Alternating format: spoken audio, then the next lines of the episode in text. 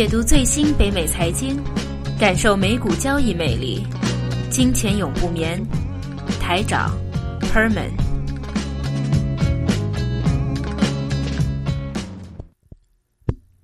OK，第二节的金钱永不眠节目，Herman 有没有留意一下啊？最近有一个新闻，就是 Pimco。首先，Pimco 的是什么东西呢？啊，就是啊，有个应该中文叫做太平洋太平洋投资管理公司，它是全世界管理这个债券资产最大最大的一个管理公司啊。嗯，那它的一个呃最主要的呃领军人物，领军人物，然后就辞职啊，辞职去到一个比较相对小一点点的啊管理公司，资产管理公司。他们业界形容就是等于什么？等于 Facebook 的 CEO Mark Zuckerberg，就是他的建建创始人 CEO。Mark Zuckerberg 转到 Google，嗯，就这样一个感觉，所以说影响到整个债市的当天的债市跌的很多啊。对，所以说一个公司的管理者或者一个领军人物走，造成全不要说全球了，全北美的债券市场一个大的动荡。所以说你知道某一个人或者每个公司的人事调动，将会影响到市场的一个啊很大的波动性，代表他们很有一个。影响力啊，对。那我们今天跟大家分享的话就是什么呢？Bloomberg 就是庞博最近发了一个叫做全球啊最五十个最有影响力，就影响当然是金融市场了，嗯，最有影响力的一个银行家或者投资者。好，那我们就拿几个啊，我们不能够说全部了，因为啊太多了太多了，我们就收几个是在基金管理公司或者资产管理公司。方面的几个领军的人物啊，那首先第一个就是啊，我们刚才所说的那一位啊，高罗斯，债券天王高罗斯。嗯，那或者赫本你大概说一下。对，主要是他这个事件呢，其实在这个人一直都很传奇，因为呃，如果大家都知道美国股神是巴菲特的话，其实如果是行内人或者比较看比较多美国投资的东西的人都知道，股票是代表的是一种东西叫 equity。那但是另外它个对立面不能说对立面吧，就是它另外一个竞争吸引资金最大一个就是债券嘛。但如果债券方面天王级人物跟巴菲特齐名就是这个格格罗斯了，叫 Gross 格罗斯。然后他创创立的就是当年那个太平洋投资顾呃投资管理公司，然后成为全世界最大一个呃 bond 的一个 fund，然后它叫做 Total Return Fund。在过去十年间。如果你看美国的那个债券指数啊，就美国所有债券有个基准的一个指数，过去十年间只增长百分之六十一点九，因为过去十年是美国的降息时代嘛，加上量化宽松，所以债券是很赚钱的。然后它指数是涨了百分之六十一点九，但它高罗斯手下那个 Total Return Fund 给投资者回报率是有百分之八十五，所以它明显是比指数债券的指数都要跑赢债券指数，就像巴菲特能跑赢股票指数一样。他是跑赢债券指数的，然后另外他那个传奇人物是因为他，他跟巴菲特一样，巴菲特是写文章，写那个叫做他那个呃股东投资者就是这股东会的那个信给股东的信是吧？他也会写文章，他跟财经作家，但是他会跟人家对垒的写的。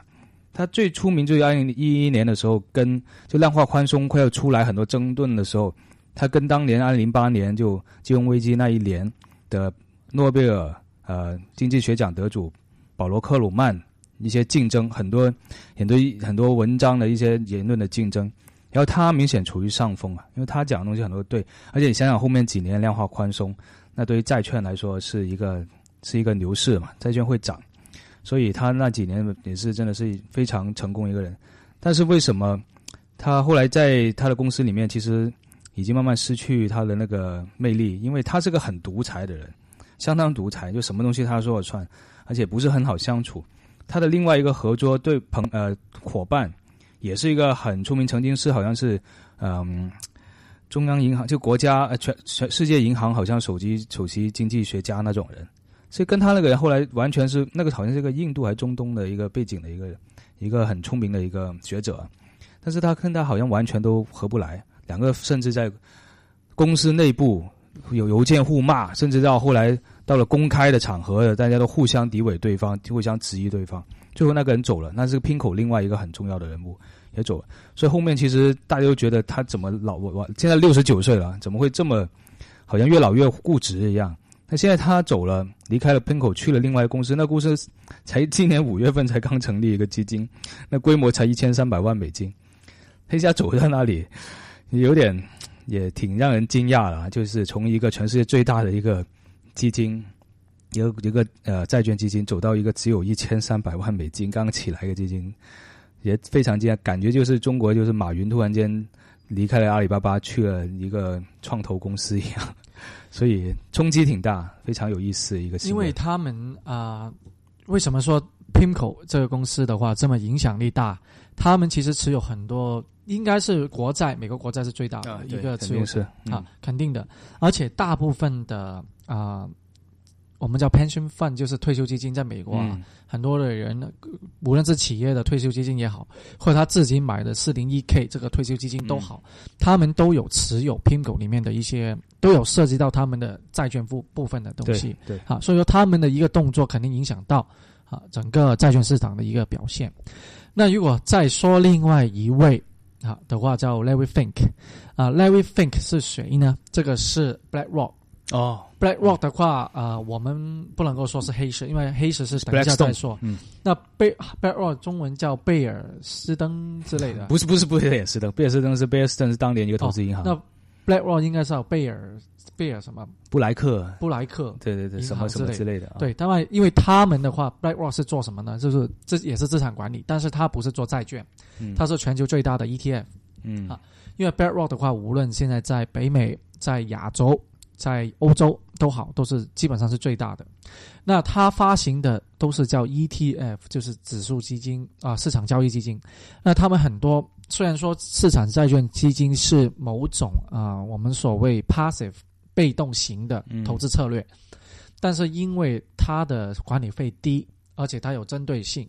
很多的投资者啊，或者企业投资者也好，呃，个人投资者都好，都希望能够，因为很多人都不是专专家嘛啊，都希望买这种东西比较啊 passive 而且比较有针对性的投资的话，就放在他那里让他在增长。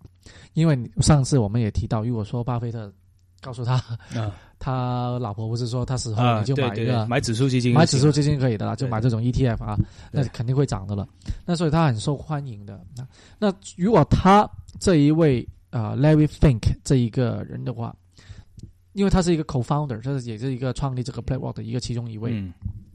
他们公司有些什么样的策略，有些样的转变，对整个市场都有一个大的影响。打个比方，如果他们的啊、S M P 指数说我要买阿里巴巴，打个比方，那全世界的 ETF 都会跟着他去的。嗯，因为它被动的嘛，很多都是啊，被动型的嘛。嗯但好像已经说了不会买啊，卖的了不会不会买哈。嗯打个比，我们只是打个比喻而已啊。所以这种 ETF 的话，也是如果大家有兴趣，可以看 BlackRock 这个公司，啊这个公司是全球布莱德最大。叫布莱德，中国布莱德啊，对吧？嗯贝莱德，sorry，贝莱莱德。啊，全球最大的资产管理公司，但它的性质不是债券型，它是做 ETF 的。嗯。OK，那然后下一个要介绍叫 Blackstone 了，就是真的是黑石公司了。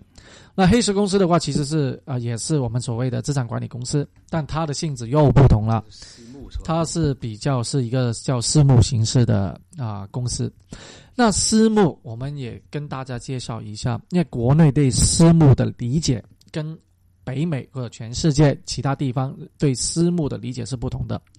私募基金基本上很多的投资策略都是在一些啊比较在初始阶段也好，或者是很有这个潜力增长的，都是投资一家他们那方面的一些行业或者公司的。国内私募，很多人就说：“哎，我们有几个朋友凑个钱开个公司，或者给一点钱给个操盘手，这样子叫私募。”啊，其实这样子的话可以理解为私募，但他们做的策略其实更像叫 hedge fund，嗯叫对冲基金。国北美的或者基本上外面的私募基金其实是创投于比较啊、叫股权投资为主。嗯那打个比方啊，我们现在可能哦，我跟他们这个金钱永不眠，我们这个资讯平台可能以后发展的非常不错。那我们要吸引一些投资回来，天使投资，因为天使投资是比较初级的那一阶段的哈。第一步就肯定是天使投资，而且得到的资金也不会多。那第二个的话，如果天使投资、天使基金过来以后成功以后，慢慢的壮大，需要第二级、第三级更大量的资金，我们就要找这种私募基金。私募基金投资，我们肯定是希望能够有壮大的一个发展，然后就最终目的最好是上市。嗯，是最好的。对，好，像啊、如果啊、像马云那种，现在马云的话，他吸引到啊、微啊、SoftBank 当年的当年正义软银给了进2000万进来的话，他其实他们也可以以一个私募基金的形式进来，对对吧？那所以说，黑石是全球最大的一个呃私募基金私募基金的话，他就不断的去投。而且我们黑石有个很大家很熟悉的人物叫梁景松，哎，应该是伏明霞，啊，应该说伏明霞可能大大家都认识，大家认识，因为梁景松可能不会带太多因为梁景松是以前啊、香港的前任财政司司长，那他就是任命在啊、这个黑石公司是在亚洲的一个总裁。就是因为伏明霞买一辆车，然后导致他就辞职的，辞职这个财政司司长，然后就去了黑石做这个亚洲区总裁。所以黑石公司现在这个领军人物，其中一个叫 Stephen Schwarzman，、嗯。那这个人的话创，始人。啊，创始其中一个创始人啊，嗯。那他们现在管理的资产大概是两千七百九十亿嗯。美元啊。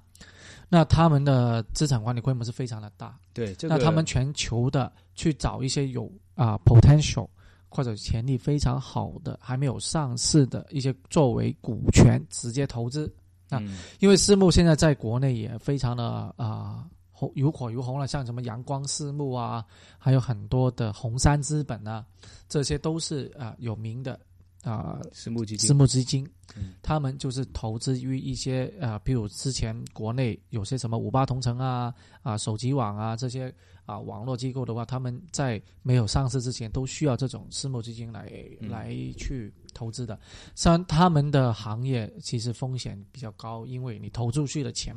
啊很多都不成功的。但是如果一旦有其中一啊，你就说百分之二十的成功率的话，已经非常很高的了对。因为他们是在企业刚开始初期的时候集投资进去的。如果真的是 IPO 发上上了市之后，他们是最大利者。就像孙正义，你想想，当然两千万投给阿里巴巴，救了阿里巴巴一命。那现在他成为日本首富了，就因为阿里巴巴上市之后，一下赚了几十个亿。那这种回报率都不成比例啊，都是。那然后的话，我们再说外另外一种公司啊，就是 hedge fund 对冲基金。大家出名的肯定是索罗斯啊、嗯罗杰斯啊这些人的。其实还有一位不能够忽略的，叫 Leon Leon Cooperman。他的对冲基金啊是什么呢？是叫 Omega Advisors 啊。那他们现在给 Bloomberg 这一个呃机构的话评为二零一四年最有影响力的一个对冲基金。啊，他们的管理的资产目前也相对的比较啊、多。啊，而且他们的策略也相对来说比较啊，其实他们做法没有那么高调的。不像另外一个 Edmond 啊，那个另外一个对冲基金，它比较之前啊出来是公开做康宝莱啊，做康宝莱。Herbalife，嗯，好，Herbalife 康宝康宝来说，他造假啊，食呃那个保险病不太啊有很多问题，对对欺骗投资者之类的。那两个人，一个 Edmond，一个叫 Icon，对两个人 Icon 老一点，Edmond 就年轻一点，两个好像都是犹太人，但互相骂对方是犹太人，好像是。啊，所以说对对冲基金的话，他们嗯掌握的资金量非常大，他们的一个动作或者一个单子的一个买卖，足以影响到整个市场啊。那在资产管理方面，都有这几个公司。那我们这全球最五十大里面最有影响力的啊、Money Manager，其实还有，当然我们啊、其他行业。好，我们相对比较熟悉。我们举例两个，巴菲特就肯定有了。嗯那巴菲特，我们这一期就先不说啊，嗯这么有名的，我们其他再说。那跟他有一个很有趣、很有趣啊，同一个排名里面还有一位是中国人呢、对啊，你有没有留意一下？我，但我看的不知道这个人是谁 啊。我跟你说，他先说他的，介绍因为他没有英文名字，他只有中文名字叫啊、国港仓。好对，果港仓是谁呢？就复兴集集团的。好，复兴可能国内朋友会比较了解，我也不太。因为复兴集团其实都有一个比较啊、神奇的一个创业的，他现在目前以之前的一直的形式都是以私募为主，后来的话，他有一只股票叫复兴复兴复兴医药哈、嗯在香港上市的，也是创造了一个奇迹的。啊，短短的几啊、几个月以内有几倍的增长，而且目前在香港比较啊、动乱的一个经济环境底下，也是守得住吧，应该说而且也没有被啊、表现的也不错。那这位郭广昌先生的话，他是他说啊，他要他的那个理念就是巴菲特理念。哦，因为这在中国会很受欢迎，因为中国现在巴菲特一直这个理念呢，在中国都很受欢迎，他就是说，他之前做呃资产管理啊、其做实是合理私募的时候，就是说找一些有潜价值力的嗯。啊、价值的投资是投资以里面，然后希望能够做到有一个长期稳定的投资回报。那他是比较受惠啊，比较受中国人受惠对对对啊，。郭广昌啊，有复兴集团，所以说大家有是在上海是吧？啊，上海也有啊，深圳也有啊，嗯，所以说他目前也投资在不同行业，嗯主要是做这种股权的一个直接投资。其实的确是，我觉得这个人如果能够坚持，的话他的概念真的是很实行的话，未来是大有可为，甚至以后大家见他机会会越来越多，就看他上头条机会越来越多。因为现在中国某种程度来说，中国股市可能已经到了一个就落底反弹的一个阶段吧，就我个人意见了，就觉得是。那同一类型就跟巴菲特这种啊，不是啊资产管理公司，但是同时也属于 money manager，就是他能够操控他的资金量大，可以对市场有影响的话，如果以中国人除了刚刚才的啊郭广昌以外，当然还有马云，啊哦，马云也是。马云，也是因为他的好像最近阿里巴巴有动作啊，他是把一些的期权。呃期权分红啊，当给给客户，给客户。呃不不是不是给他的员工。员工，工给员工哎。一共四十六亿人亿人民币，啊，所以说他这种的对整个阿里巴巴的股价影响很大的啊。对。啊。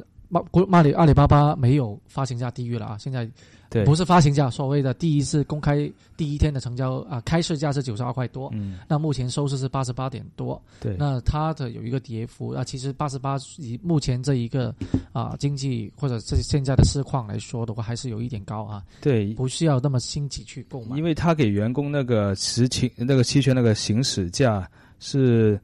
只有四十八三十一美元跟四十八美元，那他现在股票已经八十六八十八了，那大家如果只要一行使，然后再把这股票在在市场上卖掉，一下就能赚一倍两倍的价钱，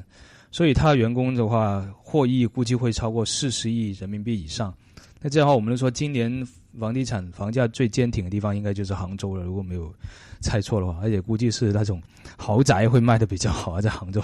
嗯，对。那当然啊、呃除了刚才排名以外，这个五十五十个人影响力啊，还有另外一类排名是叫 policy maker。哦 policy maker 就是定一些策略，可以影响到整个金融市场的。嗯，那啊、当然了，啊，耶伦肯定是首当其冲，就耶伦就是美国联邦储备局局长。现一任的掌门人。对，那啊当然排名上面的也有一个啊、印度，哈，印度的啊、财长也是的哎，。这个人是很厉害一个人，也曾经是也是世界银行首席经济学家，对，嗯，很厉害。现他去了印度之后，印度现在在复苏了，那总统也重新选出来，然后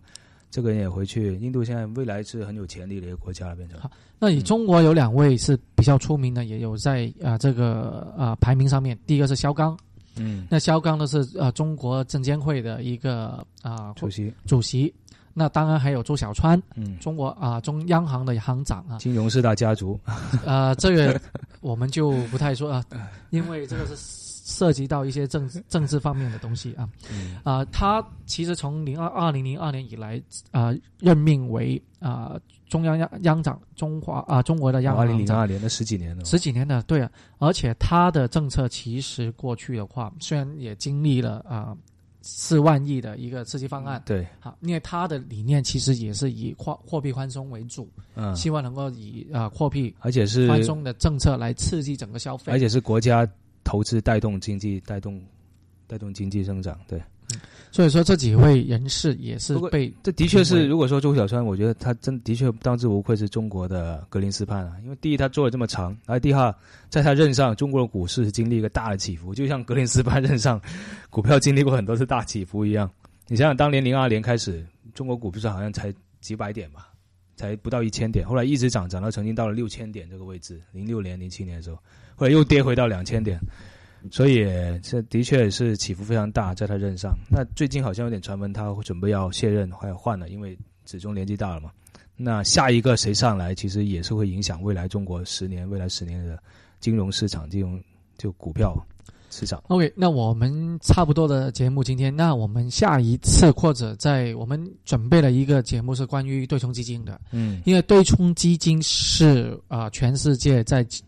金融市场也好，在啊、证券市场都好，扮演一个非常重要的角色。因为每一很多的市场的波动都是因为对冲基金的动作，对，但对冲基金在国内已经萌生了很好开始开始萌生起来，也有很多的。当然了，对冲基金的策略是非常的多的。嗯，但目前因为国内的嗯一个金融市场也好，证券市场，它允许的一些买卖的方式不太多，所以说也导致为什么对冲基金的成长会有一个限制，但是它的萌生是阻止不了的。好，我们会慢慢的。一步一步的跟大家介绍它的策略，而且应该怎么样才会成为一个成功的对冲基金。从嗯历史的角度，对，从目前的策略，还有对未来的一个展望，来全面的分析。好，OK，好，谢谢大家。谢谢大家，再见。